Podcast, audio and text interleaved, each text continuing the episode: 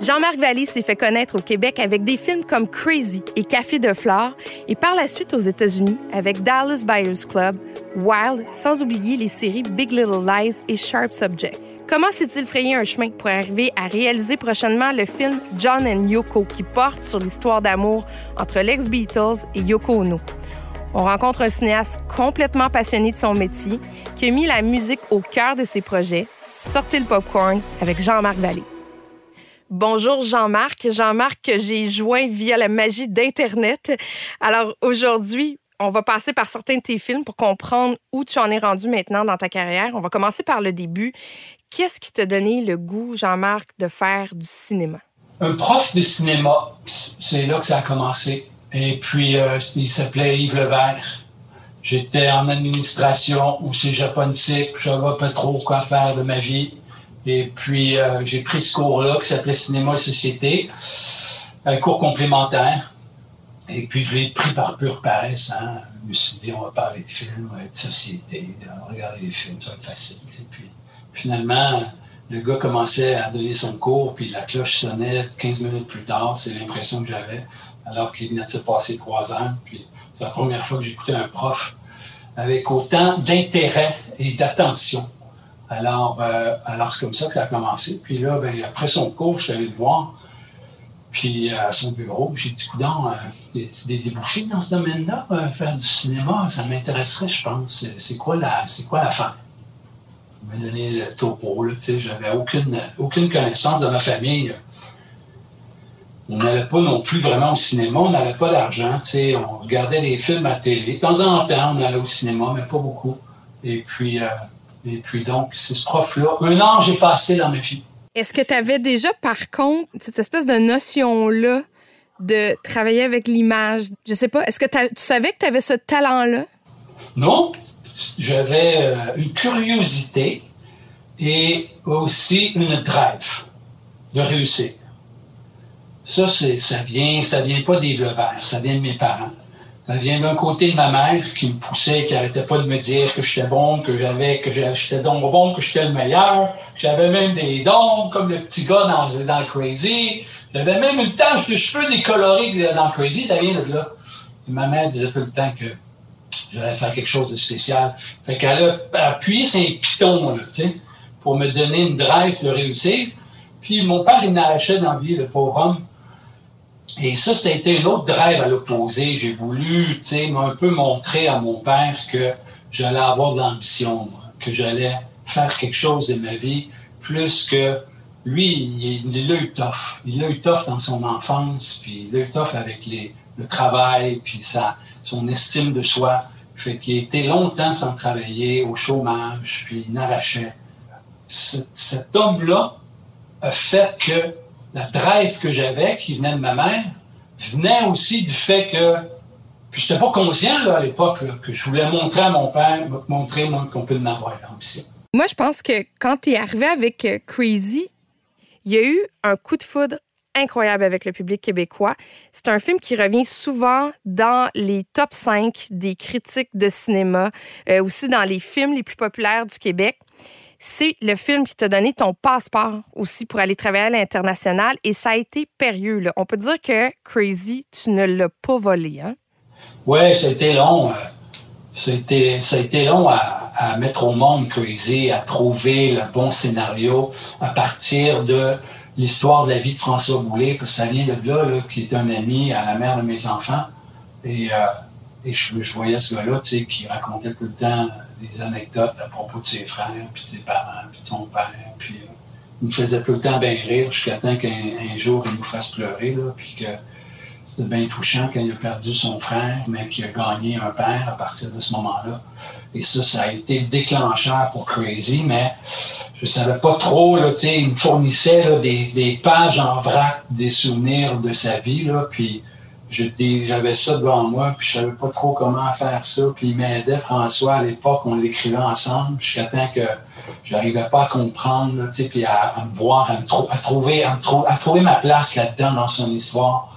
Puis euh, à un moment donné, j'ai dit, François, il faut que tu me laisses aller, il faut que je trouve euh, quoi faire avec cette histoire-là. Là. Je vais partir tout seul, là, je vais écrire ça. Puis euh, laisse-moi laisse me trouver, là, puis, et c'est là que j'ai, j'ai mis du mien, puis de ma famille, puis de la religion, puis de mon amour de la musique, puis surtout du rock, du rock euh, britannique, là, puis de, Bowie, hein, de David Bowie hein, aux Stones, hein, et à Pink Floyd et compagnie, tu sais, puis euh, donc la, la, musique a été... Euh, a été marquante, et pour moi dans ma vie, et pour ce film-là.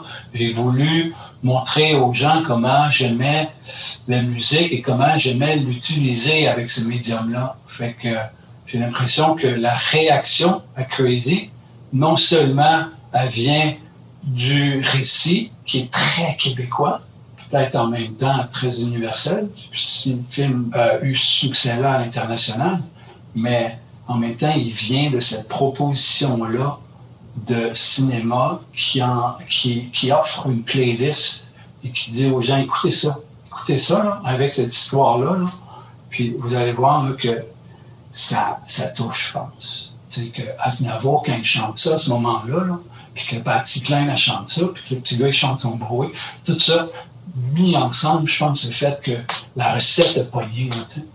Tu sais, moi, je vais toujours me souvenir, euh, euh, j'étais sur un plateau de pub quand le film Crazy est sorti. Le premier papier dans un journal, qui était à l'époque en papier, et j'étais avec Patrice Vermette, qui est le, directeur artistique de Crazy.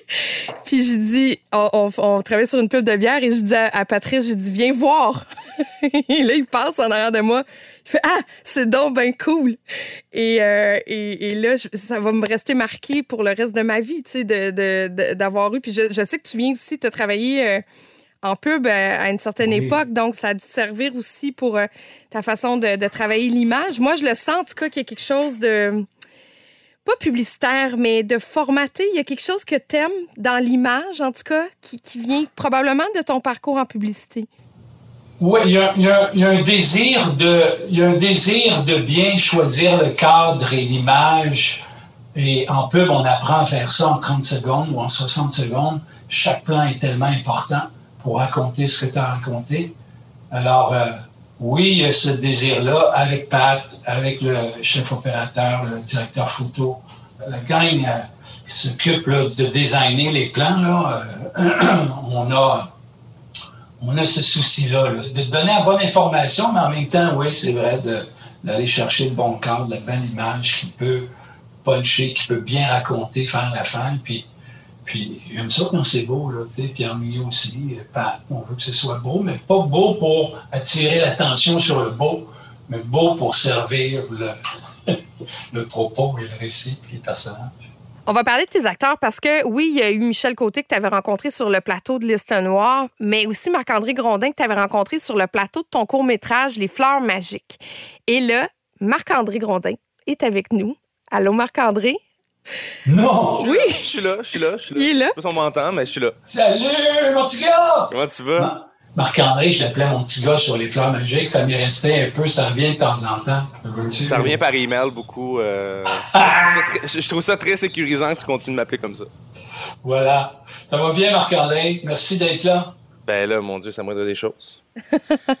Donc, il y a eu cette rencontre sur les fleurs magiques. Et euh, qu'est-ce qui a fait que tu as voulu aller rechercher Marc-André Grondin pour euh, le rôle de Zach dans Crazy?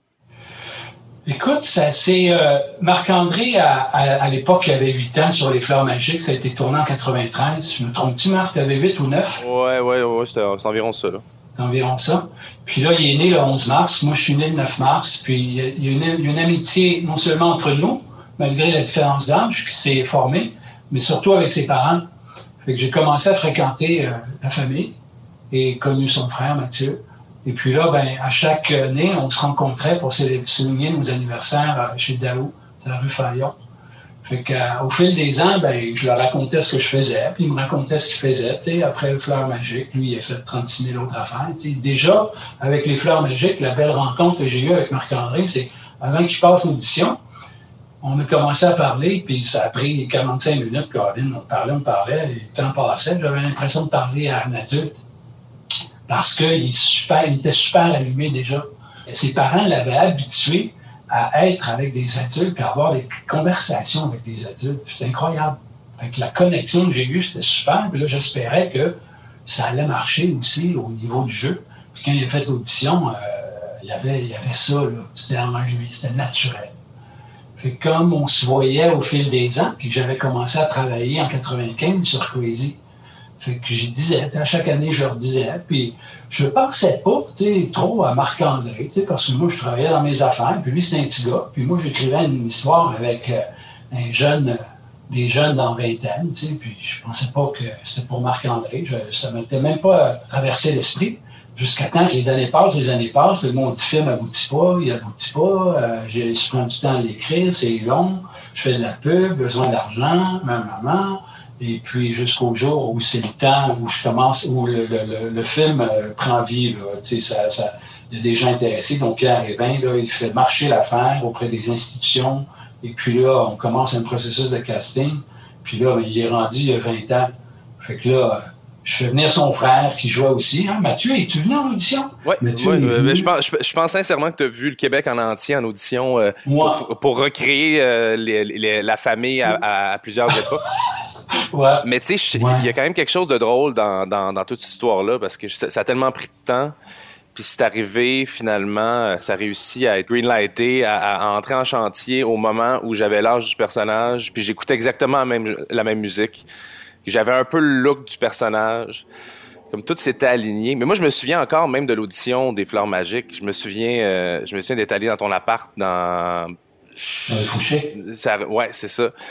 Puis je me souviens d'être sorti de là, d'avoir dit à ma mère que j'avais vraiment aimé ça, c'était le fun. Ah ouais, on a jasé, puis tout. c'est drôle parce que je repense après, puis j'étais vraiment, vraiment jeune. Puis je me souviens aussi que les fleurs magiques, tu sais, moi j'ai commencé bien, bien, bien jeune, à trois ans, j'ai fait plein de trucs, mais les fleurs magiques, c'était la première fois que je faisais quelque chose qui me faisait triper. Mais que je voyais, puis j'étais comme, c'est le fun, la DA, la musique, les acteurs, tout ça prenait forme. Puis j'étais comme, OK. Moi, je faisais du téléroman beaucoup. Fait que c'était pas des émissions qui me faisaient triper. Je regardais pas ça, j'aimais pas ça.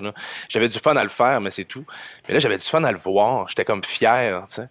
Il y a eu un, élément déclencheur dans ce projet-là qui m'a accompagné, je pense, par la suite. Parce qu'après ça, je me suis dit, ben si j'ai à faire ce métier-là, il faut que je fasse quelque chose qui va me plaire en tant que spectateur aussi. Quand tu as appris que tu avais le rôle, Marc-André, c'était dans le temps des fêtes, c'est ça? Tu étais pas loin même de la, fête du personnage? Le 25 décembre? Oui, oui, oui, oui, oui. Jean-Marc a le sens du punch. Euh, donc, il a été super patient, puis il m'a appelé euh, le 24 ou le 25. Je me souviens plus exactement, là, mais euh, je pense que c'était le 25.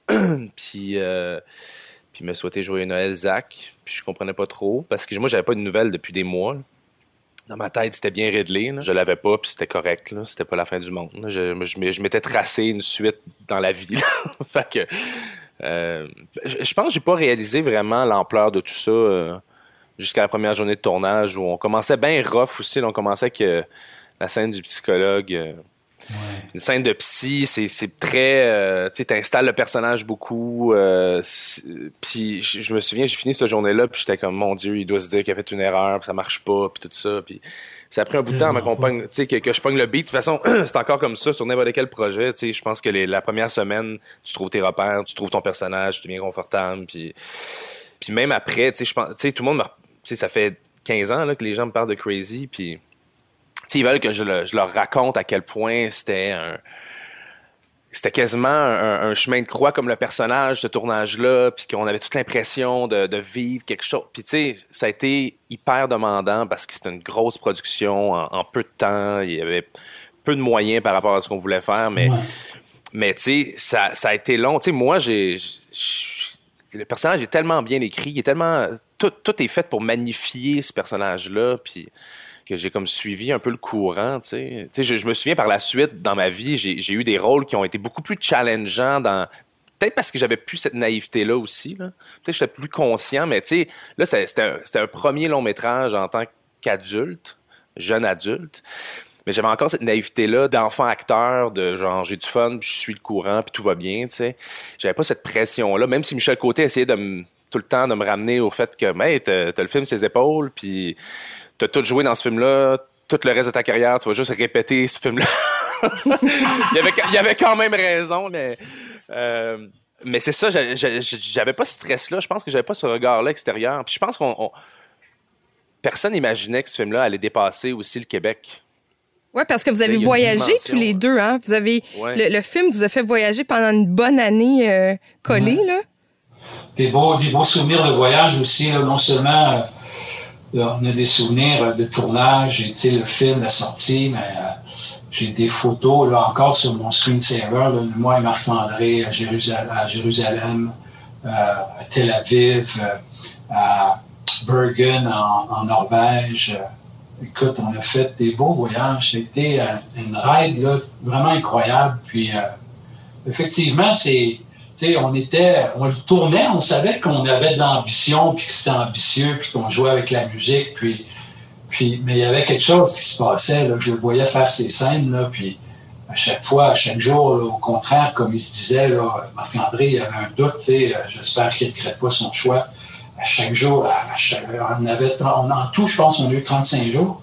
Puis à chaque fois, c'était comme, que ça marche, c'est bon son personnage, il fait bien ça, il est bien, c'est bien magique ce qui se passe, tu. Puis, puis je l'encourageais, tu sais, pas ce vocabulaire-là avec lui, Marc, c'est malade, c'est magique, là, tu sais. Mais j'avais, je rentrais le soir, j'avais deux, deux, deux émotions importantes.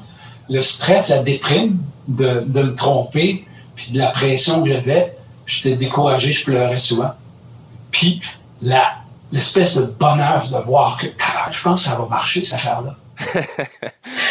ouais. Ben écoute, moi, je. Tu sais, euh, évidemment, on l'a vieilli, là. 15 ans ont passé, puis, tu sais, le poids que tu avais sur les épaules sur ce tournage-là, c'est incroyable. Tu sais, en, en y repensant maintenant, là, je me dis, ça devait être invivable. évidemment, il y, a un rythme qui se pogne, là, mais je me souviens, les, la première, les deux premières semaines de tournage, à quel point tu étais malade, puis ben c'était rough. Puis maintenant, je me dis, mon Dieu Seigneur, à quel point ils sont compliqués à vie en commençant par les grosses scènes de party en plus.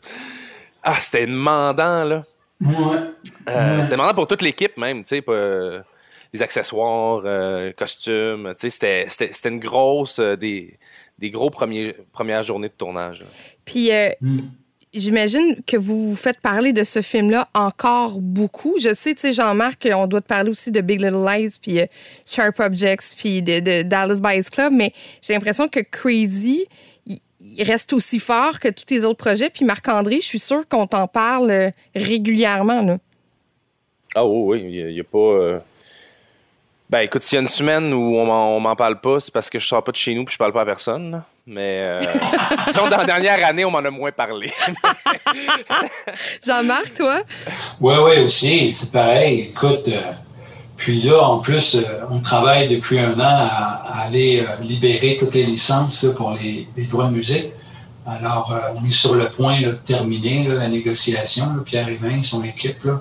Et donc, on devrait relancer le film en une nouvelle sortie euh, et en DVD sur euh, une plateforme laquelle je ne sais pas, mais c'était un film le distributeur, donc euh, donc ça devrait, on devrait en entendre parler. Là, puis, puis les gens me demandent tout le temps, hein, n'arrive pas à le trouver, il n'est plus disponible, Puis, parce qu'on avait les droits sur certaines musiques là, seulement pour 10 ans.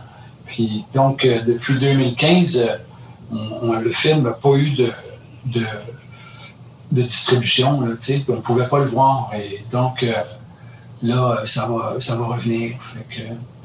C'est le genre de choses que j'imagine qui est négocié différemment maintenant euh, quand euh, tu mets ta musique dans tes films. C'était la seule façon de pouvoir offrir cette trame, cette bande sonore-là. Autrement, on n'y arrivait pas avec le budget qu'on avait. Puis même avec le budget qu'on avait, j'ai dû réinvestir, tu sais, partie de mes cachets. Les scénaristes, les attendent, temps, whatever. En tout cas, Marc-André, euh, merci de ta présence. Ben, on est, on est vraiment content que tu aies été avec nous aujourd'hui. Ben, moi aussi, je suis bien content d'avoir été là. Je suis toujours content d'entendre la voix de Jean-Marc. Tant mieux. bon, ben, Marc-André. Je, vais continuer à écouter tes playlists, puis euh, on se parle bientôt. Était bonne, ta playlist de Noël, merci. Merci. Ben, je trouvais que les, euh, nos playlists étaient très complémentaires. Oui, on s'est échangé des playlists de Noël. Et puis, c'était complémentaire, effectivement. Gros bisous à Huguette. Bye. Catherine. Bye, Marc-André. Pour voir ou revoir les films dont nous avons parlé, visitez le téléfilm.ca baroblique plein la vue qui regroupe le meilleur du cinéma d'ici ou encore sur les différentes plateformes numériques. C'est drôle, on parle de, de playlist. Euh, justement, ça a créé un monstre, cette histoire-là de playlist, de, de, de faire des playlists et pour tes personnages, de faire des playlists pour tes films. C'est devenu ta marque de commerce, de faire des listes de lecture musicale autour de tes projets? Oui, c'est vrai. Mais c'est devenu, en fait, euh, non seulement les playlists, là, mais pour les acteurs et, et aussi pour les amis, ça faisait partie de ma vie, mais la marque de commerce, c'est quasiment la signature musicale. Il n'y a pas de musique composée spécialement pour le film par un compositeur. C'est toujours euh, des pièces qui sont euh, dont on libère les droits, des pièces qui, sont, qui font partie de la vie et que j'essaie de mettre dans la vie des personnages. Fait que, comme je le fais et on le fait dans la vie, la musique nous accompagne. j'aime ça, euh, trouver, quand même si c'est pas moi qui écris le scénario, trouver qui seront les personnages qui vont être les DJ dans ce projet-là, ou tel autre projet, ou tel film, ou telle série. Puis euh, ça, c'est peut-être devenu ma marque de commerce. Puis là, ben, comme, comme ça, ça fait partie donc de la DNA des projets, fait forcément, je dis aussi quand je rencontre les acteurs, puis qu'on commence à parler de le personnage, je dis bon, mais regarde, t'écoutes ça. Ça, c'est ton background. je sais que tu fais tes devoirs sais, sur ton, le backstory de ton personnage. Là voici son backstory musical.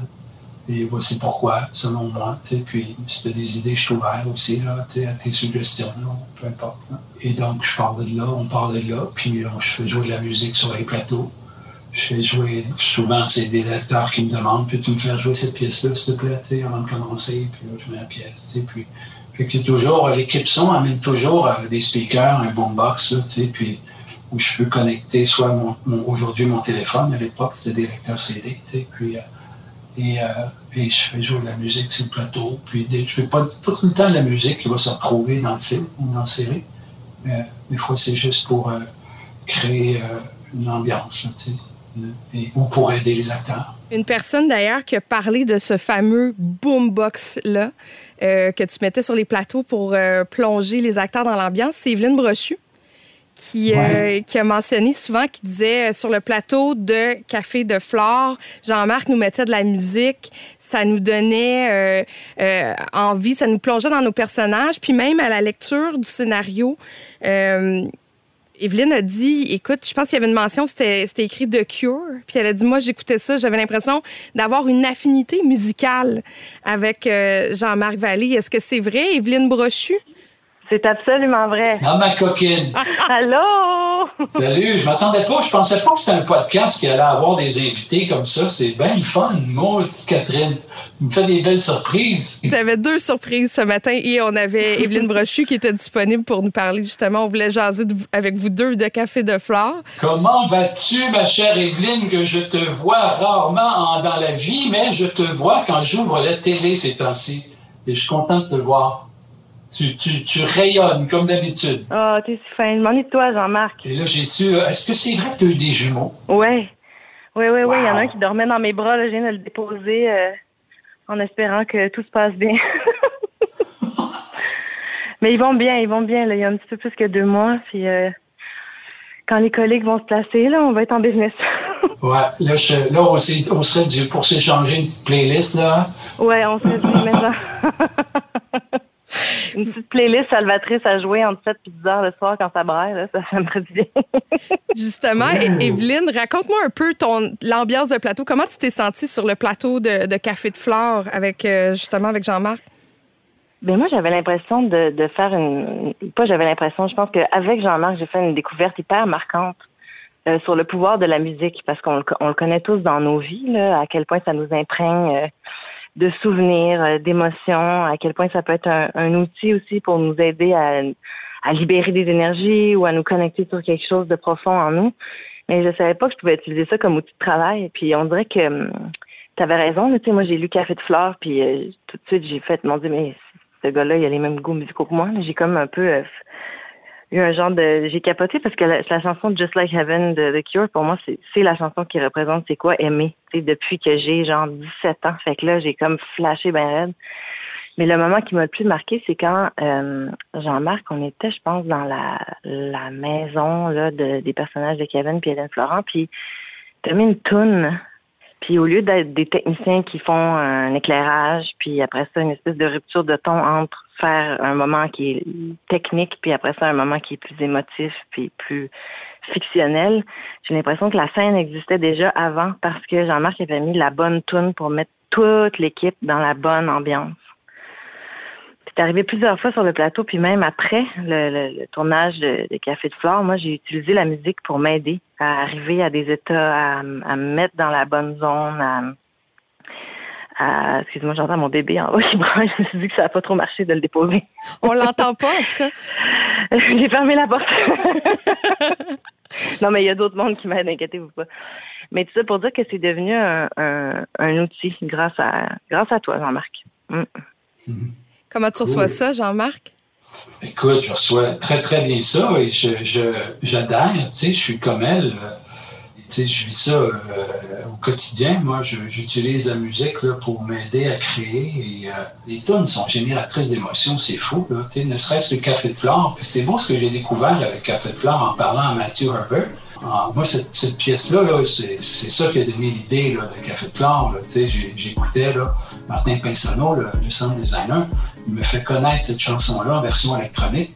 Puis je ne sais pas pourquoi je me suis mis à l'écouter en boucle pendant longtemps. Après ça, j'ai découvert la version Big Band. Après ça, j'ai découvert la version piano accordéon. Mais à chaque fois, dans chaque version, il y a l'accordéon. Puis ce que Matthew me, racontait après, quand le film est sorti, puis qu'on s'est rencontrés, c'est qu'il a joué avec l'accordéon de sa mère, qui est décédée.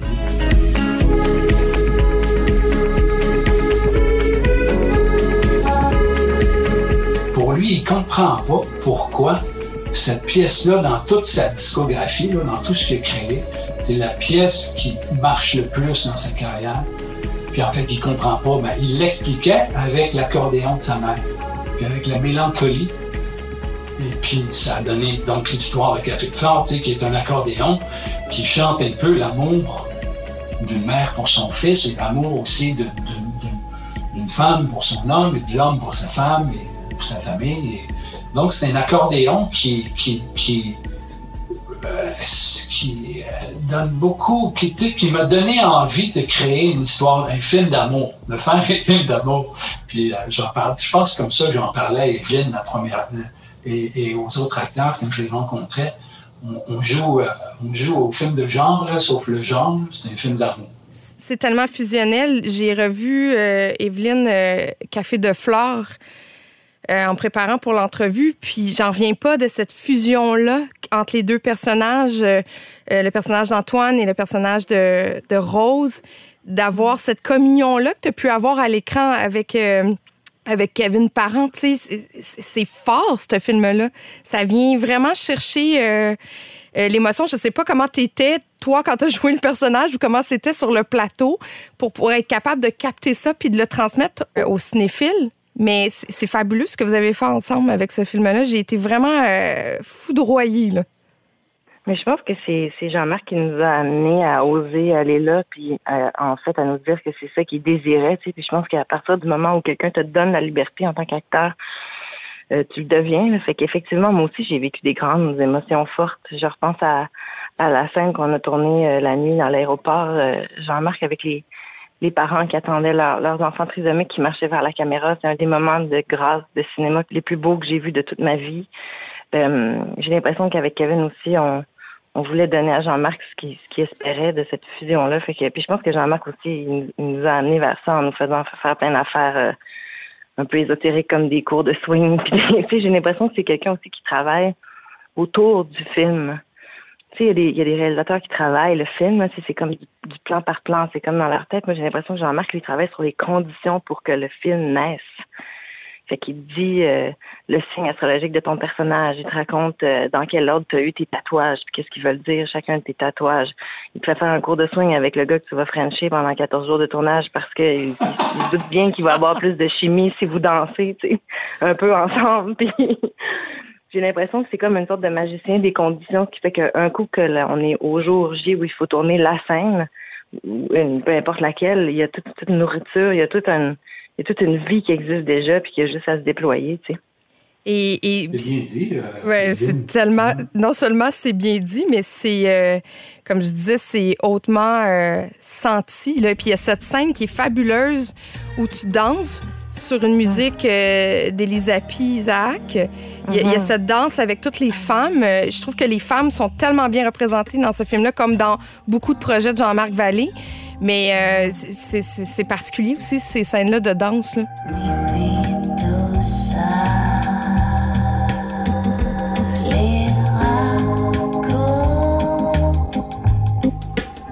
Ça, ça aussi, c'est encore un autre exemple de sa créativité et de sa magie. J'étais comme à, Sherbrooke chez mon chum de l'époque, puis je reçois un appel. Jean-Marc qui me dit il faut que tu reviennes à Montréal. Mes deux chums, mes deux grands chums vont te montrer une de nos danses qu'on fait dans un party, dans les parties. Puis euh, ça va être toi, j'aurai pas le temps pendant notre nuit de tournage, ça va être toi qui vas la montrer aux, aux 75 figurantes. J'ai été à, prendre la danse de l'hôtesse de l'air avec euh, Marie Dallaire, entre autres. Puis après ça, je, suis arrivée sur le plateau, puis j'ai été prof de danse le moment le moment d'une journée pour, euh, pour, pour ensuite cette scène-là de party. Puis c'était une scène onirique, si je me souviens bien, genre que t'étais pas sûr que t'allais la garder, mais t'es comme j'aveux, tu sais, je veux la je veux pouvoir la voir. C'était pas dans le scénario, hein, c'est une idée de dernière minute. Ah, c'est une idée de trois jours avant, hein, c'est ça. Puis j'ai l'impression que c'est ça qui fait aussi qu'il y a comme une sorte de réalisme magique, tu sais, comme sans être 100% dans, le, dans, dans, dans les codes du réalisme magique, il y a toujours une espèce de petite affaire qui est un peu comme un rêve. Mais la vie, c'est de même aussi, tu sais, parce qu'on on la, on la vit puis on fait des associations nous-mêmes par rapport à ce qui nous habite. J'ai l'impression que Jean-Marc, il touche en faisant ces, ces petits moments-là à quelque chose qui est finalement fondamentalement, euh, qui est la, la, façon dont on expérimente, dont on, dont on vit la, la vie il y a de la magie dans les fêtes. Quand on fait le party, il y a des moments qui deviennent presque oniriques, même si on est dans la réalité. En tout cas, une belle scène. tu, vois, tu vois comment c'était pour elle. C'était pour elle Café de Flore et Rose. On en parle tellement bien. D'ailleurs, je me souviens en, promotion, euh, quand elle signait Evelyne, euh, elle signait les posters ou le livre, on avait un livre ou un DVD. Euh, puis c'est beau, j'ai même piqué une couple de fois pour l'amour des images, pour l'amour de la musique, pour l'amour tout court. Et Evelyne, c'est vraiment de super beaux témoignages que, que tu nous euh, transmets aujourd'hui. On est vraiment content de t'avoir eu avec nous. Même Jean-Marc, je pense qu'il est ému. je, pense qu'il est content. Evelyne m'émeut! On va te laisser aller à ta famille. Merci d'avoir pris du temps euh, avec nous. Bisous à vous deux, je vous aime fort. Merci, pareil. À très vite, j'espère. Au revoir. All right. Bye bye. Vous aimez ce que vous entendez? Suivez Téléfilm Canada sur Facebook, Instagram et Twitter pour encore plus de contenu exclusif. Jean-Marc, euh, cette façon de travailler que tu as, qui a été racontée par Marc-André Grondin, par Evelyne Brochu, est-ce que tu as gardé cette façon-là de travailler avec Matthew McConaughey, Amy Adams, Reese Witherspoon, Nicole Kidman? Tu sais, c'est une façon qui est peut-être moins américaine.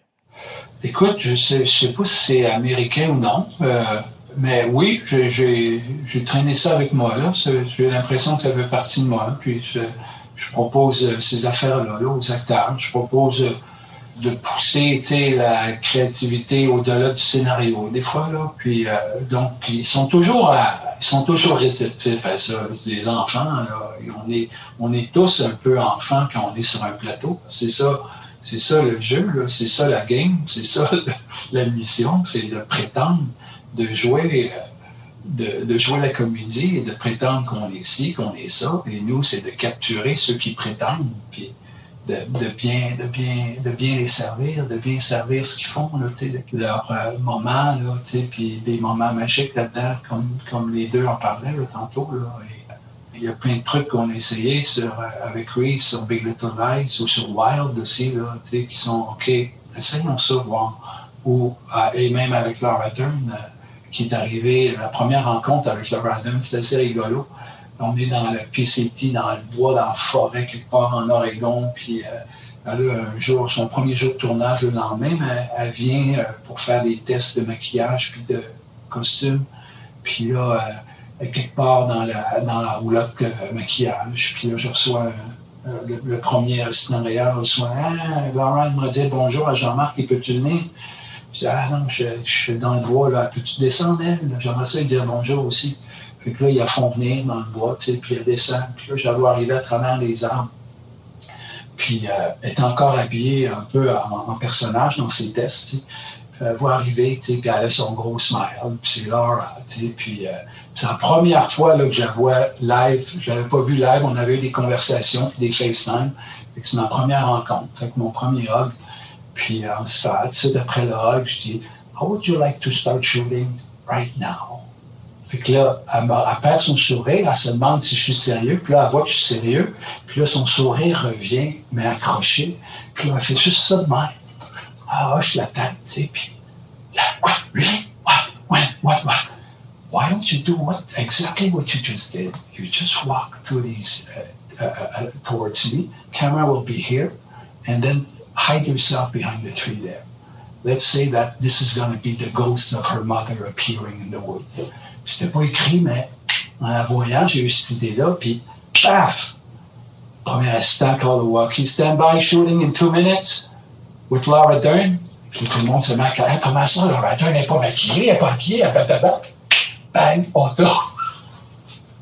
mais elle était willing de faire et de pas se dire oh mon Dieu non je suis pas bien maquillée j'ai pas ci j'ai pas ça c'est pas tout à fait puis là on a tourné à peu près cinq minutes d'improvisation d'elle dans, dans le bois en se cachant en épiant un peu en épiant sa fille qui marche alors qu'elle la voit pas parce que lui c'était pas là encore. Je préparais autre chose. Et puis euh, que tu vois. Ça met l'acteur en déséquilibre? Premièrement, de faire ça. Donc, il n'est pas dans son confort. Donc, ça peut faire émerger quelque chose de différent de la part de l'acteur. Mais quand on rencontre un acteur ou une actrice, mais là, dans ce cas-là, c'est un acteur, qui, lui, a perdu 40 livres pour son personnage. Toi qui as ce, souci du détail, à vouloir euh, créer une vie à ces personnages-là, outre euh, ce qu'on voit sur pellicule, puis là, tu vois que Matthew McConaughey a perdu 40 livres. Est-ce que tu dis, mon Dieu, je viens d'en frapper un qui est plus fou que moi? oh oui, oh oui, lui, euh, c'est sûr, parce qu'après 30 livres, 30 livres, c'était son objectif. Puis là, il était allé au-delà de ça. Il en a perdu 48. Là, il était près de 50. Puis on avait peur. puis oh, il disait après 30 livres, là, arrête, là, c'est trop. Là. Puis, puis là, après ça, ça a été le, problème de, de, trouver comment. Parce que le film commence, puis il n'y a pas encore de sida aussi. Là, il ne sait pas, puis il n'est pas encore maigre, puis il n'est pas malade. Fait on commence à tourner le film, puis il en a déjà perdu 45. Là, puis il continue à en perdre dans le tournage jusqu'à 48, un autre trois livres. Et puis, euh, il n'y avait plus de vêtements qu'il faisait. Il a fallu qu'on y achète des jeans de femme pour qu'il soit serré dans ses jeans, pour qu'il ait l'air en santé. Et puis après ça, il mettait ses jeans d'homme, qui étaient trop grands parce qu'il avait perdu du poids. Euh, mais euh, c'était, c'était, oui, lui, ça a été euh, une rencontre, une belle, belle rencontre aussi. C'était beau, c'était une belle personne, puis tellement dans le moment, puis généreux, puis au service de son art. Puis là, en plus, il voulait montrer au monde, à la planète, qu'il était autre chose qu'un beau gosse avec des beaux muscles. Parce qu'il a passé sa carrière à, jouer là-dessus, puis à se fier à ça.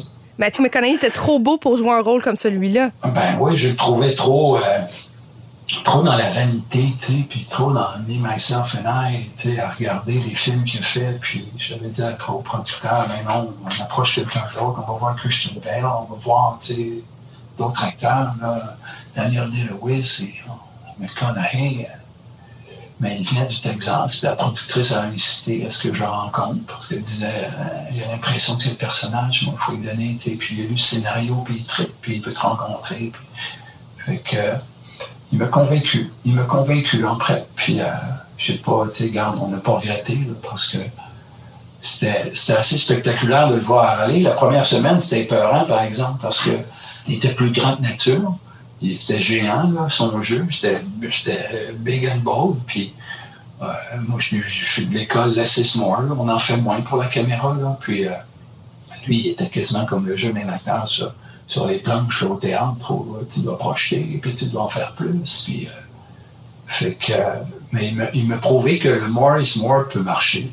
Et, euh, parce qu'avec Yves, on a eu le réflexe, Yves Bélanger, le directeur photo, de se reculer puis de ne pas le filmer de près. parce qu'on le trouvait trop gros. Fait qu'on s'est mis puis même chose avec euh, Jared Leto, on le trouvait trop gros aussi. La première semaine, j'avais l'impression que je faisais un suicide professionnel, j'allais plus travailler après ce film-là, aller voir aller. Puis euh, je regardais pas les.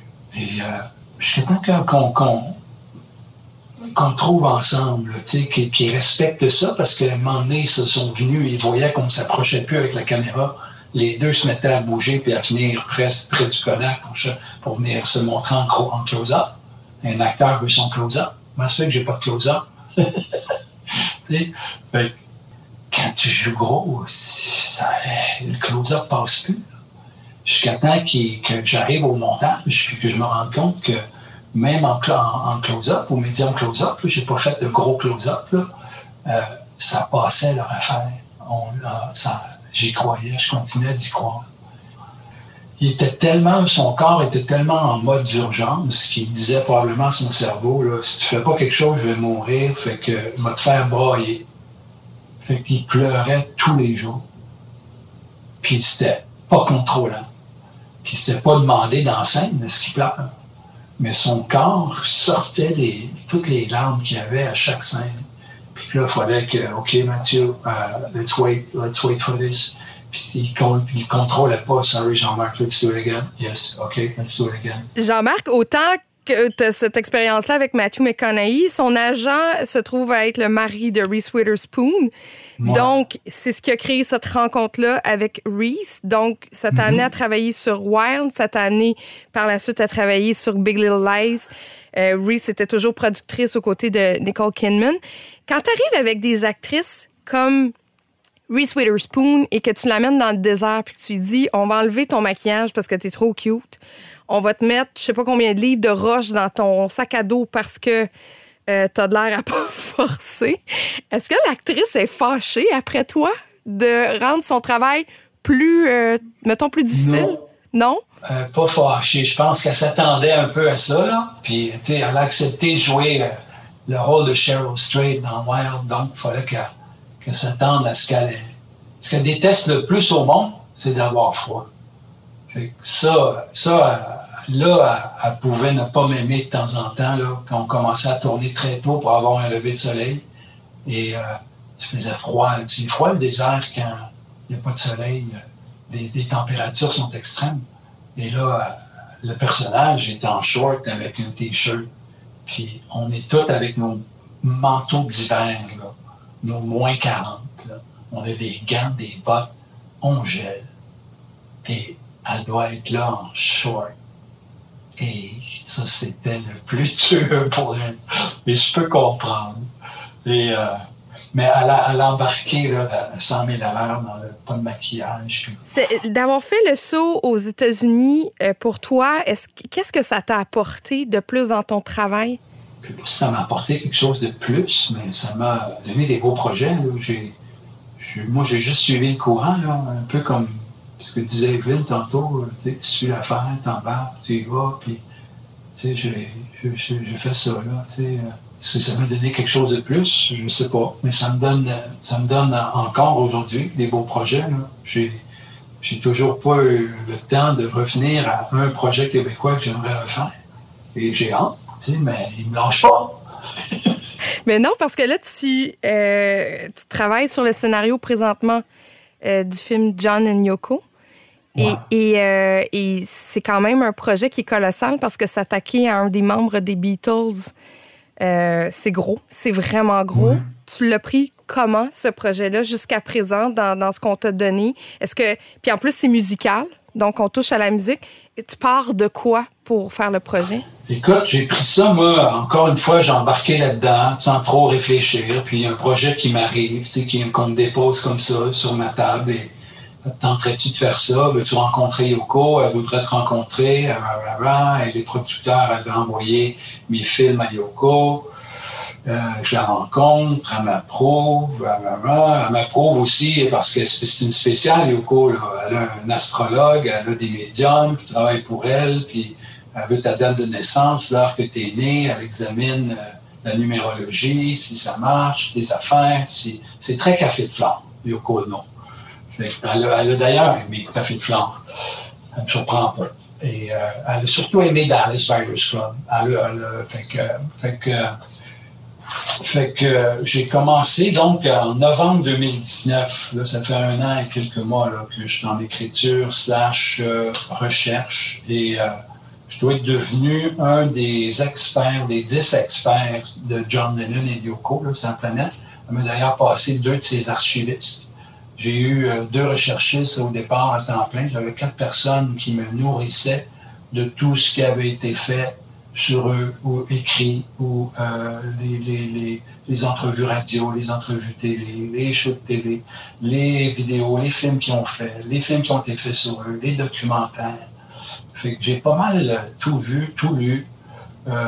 Souvent par résumé, parce que mes assistants me faisaient des résumés. Je n'avais pas le temps de tout lire les livres. Mais euh, et c'est là qu'après avoir tout vu et tout lu et tout euh, que je suis en devenant l'expert, c'est là que j'ai commencé à voir la chaîne. Et c'est là que je me suis dit, c'est c'est comment on va me sortir de là? Comment on va réussir à raconter cette histoire folle-là de 1966 à 80 sur 14 ans? Leur première rencontre jusqu'à temps qu'ils meurent en trois ans c'est un casse-tête. Et encore aujourd'hui, tu je suis en zoom avec toi, tu peux le voir, tu sais. Ça, c'est une espèce de une espèce de best-of de leur vie séparée en six parties. Mais ça, ce serait genre huit longs métrages. Donc, ce serait plusieurs séries télé. Et tu dois faire un long métrage, fait que juste ça, de prendre les décisions de qu'est-ce que je garde, ça fait peur. Ça fait peur, j'ai peur de me tromper. Et en même temps, ça devient bien personnel. Puis surtout que j'ai commencé, comme j'avais tellement de ça, j'ai commencé à choisir des pièces musicales de John qui sont marquantes, qui sont marquantes, et les pièces musicales de Yoko. Fait que j'ai 9 tonnes de Yoko, j'ai 37 tonnes de John. Les 37 tonnes de John, il y en a 21 qui servent leur histoire d'amour. Et le mandat, c'est de raconter d'abord l'histoire d'amour. Fait que j'ai choisi une puis là, ben, je prends le narratif qui vient avec, puis je regarde voir si ça a l'allure, si ça marche. Parce que à mes oreilles, selon mon instinct, ces pièces-là sont celles qui me touchent le plus et je pense qu'ils vont toucher le plus et qui vont bien servir l'histoire d'amour. Fait que, tu sais, c'est bien, tu sais, j'ai dû, c'est très personnel, mais en même temps, faut que je m'efface. Je, je pars pas de zéro comme Café de Flore, où j'invente tout. J'ai à respecter une réalité puis des personnages qui, ont existé. Et non seulement qui ont existé, mais tu payes sur one click, un clic sur Internet, puis ça t'amène à John et Yoko, puis tu peux voir tellement d'affaires sur eux que c'est facile de connaître leur histoire. Mais qu'est-ce que tu vas raconter qui n'existe pas là? Ça ne tente pas de refaire tout ce que tu peux voir. Mais en même temps, il y a des moments importants de ce que tu vois sur Internet ne serait-ce que leur bed à Montréal. C'est là qu'ils ont écrit Give Peace a Chance et le B-side, euh, Remember Love, le premier single pop de Yoko Ono, parce qu'elle était dans l'avant-garde, euh, l'art euh, avant-garde. elle était dans l'art contemporain, si tu veux, avant de faire, avant de devenir une rockstar. Et donc, j'étais encore dessus, puis j'en ai encore jusqu'en juin avec mon co-scénariste qui commence à travailler avec moi euh, depuis le début de l'année, Anthony McCartan. Fait que là, au moins, là, je suis accompagné, là, on est deux à challenger la fin, puis à trouver, à essayer de trouver le bon trois heures pour que ça se tienne en long métrage. Autrement, ce serait facile d'en faire une série télé. Ce serait plus facile mais c'est pas ça le mandat, puis ça me tente pas, là, puis ça me tente de revenir au long métrage. Quand tu regardes un peu les cinéastes qui poussent derrière toi, il euh, y, a des mouvements. Bon, il y a évidemment plus de femmes, il y, a, des, des, jeunes cinéastes montants. Est-ce que, est-ce que tu penses que c'est encore un métier d'avenir? Est-ce que tu penses que le cinéma est voué à rester en salle et euh, dans sa forme? Qu'est-ce que tu aurais envie de leur dire à ces jeunes-là qui ont envie de, de tourner? Je pense qu'il va toujours avoir la place au cinéma, en salle, ne serait-ce que pour, euh, ben, écoute, depuis les dernières années, on voit que c'est beaucoup orienté euh, vers un public jeune, enfant, les films pour enfants, les films pour ados, les films spectacles. Le cinéma est, très, le cinéma en salle, ce, marché-là occupe beaucoup d'espace, beaucoup de place. Euh, le cinéma pour adultes, de personnages, d'émotions, il est beaucoup là, sur les plateformes, il est beaucoup euh, cinéma indépendant, là, il est moins présent, il a moins de place parce qu'il fait moins de fric aussi. Mais je suis confiant, il y a tout le temps des cycles aussi. Je suis confiant qu'on va toujours avoir ce désir-là de sortir, surtout après ce qu'on vient de vivre, le confinement d'un an et plus. Écoute, on est hâte de voir des gens, d'avoir de l'interaction humaine et de, d'être dans une salle et d'avoir du monde qui rit en même temps ou qui c'est du silence, puis là, tout à coup, c'est l'éclat. Je pense que ça, là, c'est, viscéral. Puis, il y a des cycles. Et, euh, donc, euh, puis là, je, je, oui, je suis confiant, je regarde ce qui, se fait, puis il y a plus de diversité. Et puis, euh, on l'a vu avec les mouvements, les femmes ont beaucoup plus de place. Et on, regarde aussi ce qui a été fait cette année. Mon, mon, film coup de cœur, c'est une jeune réalisatrice, Elisa Hitman, qui a fait un film qui s'appelle Never, Really, Sometimes, Always. Toute beauté. C'est tellement simple, mais c'est tellement bon, c'est tellement juste. C'est une proposition de cinéma bien, bien unique, un, un rythme différent une narration différente, une façon de tourner que j'aime aussi, qui, ressemble à celle des Bélanger. Et, euh, mais, euh, euh, je suis toujours, j'aime découvrir les nouveaux talents. je suis confiant et puis on fait un bel job et puis voilà. Merci beaucoup Jean-Marc Vallée.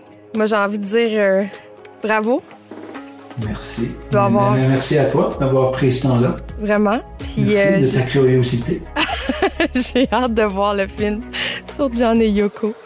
Merci All Merci.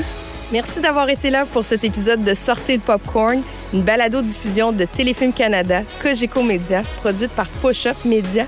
N'hésitez pas à aller réécouter nos autres histoires des grands succès du cinéma d'ici. Mon nom est Catherine Beauchamp. Je remercie Frédéric Perron à la réalisation, Fadois Lapierre au contenu, Alexandre Bérubé à la technique et Mehdi Boukassem à la vidéo. Pour voir ou revoir les films dont nous avons parlé, visitez le téléfilm.ca baroblique plein la vue qui regroupe le meilleur du cinéma d'ici ou encore sur les différentes plateformes numériques. Une production Push-Up Media.